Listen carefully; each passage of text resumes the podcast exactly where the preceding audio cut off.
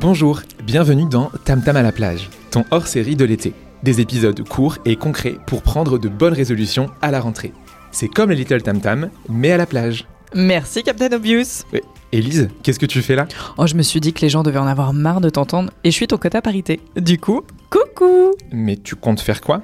Eh ben, je te pique un épisode sur deux jusqu'à la rentrée. Et si t'es pas content, eh ben c'est pareil. Ok, donc en gros, sur les 8 prochains épisodes, il y en aura un sur deux de vraiment bien. Je vous laisse deviner lequel. Je vous laisse deviner lequel. Allez, bon épisode Ah, les annonces, on les aime, on les déteste. Plus on a mal, plus on progresse. Euh, peu de tendresse, le temps presse. Si on part, notre annonce, elle reste. T'es un vrai si tu as reconnu la chanson ou alors t'es juste né au début des années 90. Bref, les annonces sont souvent nulles. Mais c'est normal, et on va y remédier en 5 minutes. Pourquoi elles sont nulles? Raison numéro 1, on n'est pas formé à comment en écrire des efficaces. Numéro 2, c'est souvent plus pratique d'utiliser un template ou bien une ancienne annonce et de la copier-coller. Numéro 3, nos kick-offs ne sont pas efficaces, on en parlait il y a deux semaines, et donc on ne sait pas comment mettre dans une annonce. Numéro 4, on a un biais énorme qui est que, bah, de toute façon, hein, les candidats, ils postulent plus aux annonces. Hein. Donc forcément, on fait peu d'efforts. Bref, je pourrais continuer longtemps, mais ici le but n'est pas de pointer du doigt et de dénoncer, mais juste de dire que c'est normal quand on recrute, on a mille et autres choses à faire, on est pressurisé par des KPI, par des exigences de sourcing, et donc on part du principe qu'une annonce efficace, c'est pas très grave. Oui, mais l'annonce est souvent la première interaction qu'aura un candidat avec une entreprise.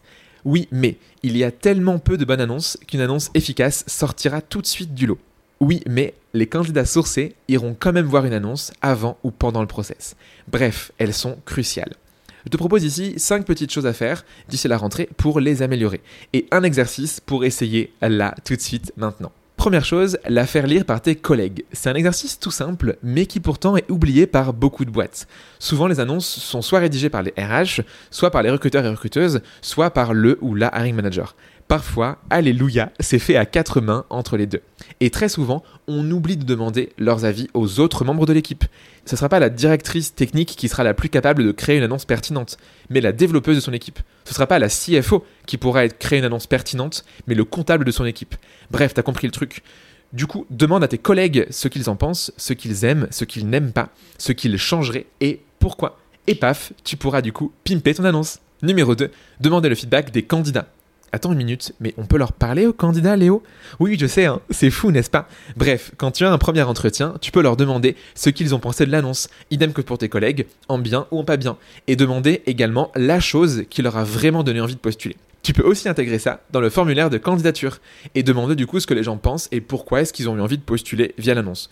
Attention en revanche, ça peut décourager les candidats. Bref, c'est un choix éditorial, à toi de voir. Numéro 3, allez voir deux contenus que j'ai fait pour Welcome to the Jingle. Il y a un live et un e-book. Le live, c'est une analyse de plusieurs annonces que j'ai fait en direct pendant 45 minutes. C'était bien marrant à faire et tu peux regarder le live gratuitement, évidemment. Numéro 2, c'est un e-book qui est tiré d'une conférence pour Welcome to the Jingle. C'est ma ressource préférée sur les annonces. Tu trouveras plein de conseils, mais aussi des exemples pour écrire la meilleure annonce possible. Je te mets les deux liens en description. Numéro 4, tu peux réécouter l'épisode de Tam Tam sur le sujet. Dans un épisode de Little Tam Tam, je te donnais trois astuces pour faire ce que j'appelle des annonces augmentées. Une annonce augmentée, c'est quoi? C'est quand on utilise de l'audio, de la vidéo, de l'image, voire même du jeu vidéo dans une annonce. Bref, on pense souvent au texte et dans cet épisode, je te donnais trois infos pour le faire. Et c'est là qu'arrive le petit exercice pour toi. Est-ce que tu serais capable de créer un format audio ou vidéo et de le mettre sur une annonce d'ici la rentrée? Les participants et participantes de notre formation peuvent le faire en 45 minutes. Je te mets au défi du coup de faire la même chose et de nous envoyer une annonce augmentée que tu aurais pu créer d'ici la rentrée.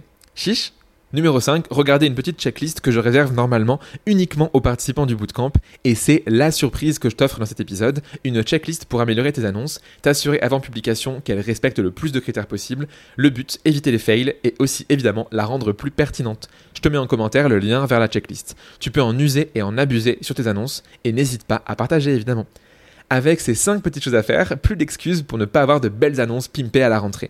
Si t'en es fier, envoie-moi ton annonce à la rentrée, ça me fera super plaisir. Et je te laisse du coup évidemment le petit exercice que je te propose, plus la checklist en lien de cet épisode. Allez, à la semaine prochaine avec Elise pour un prochain épisode de Tam Tam à la plage.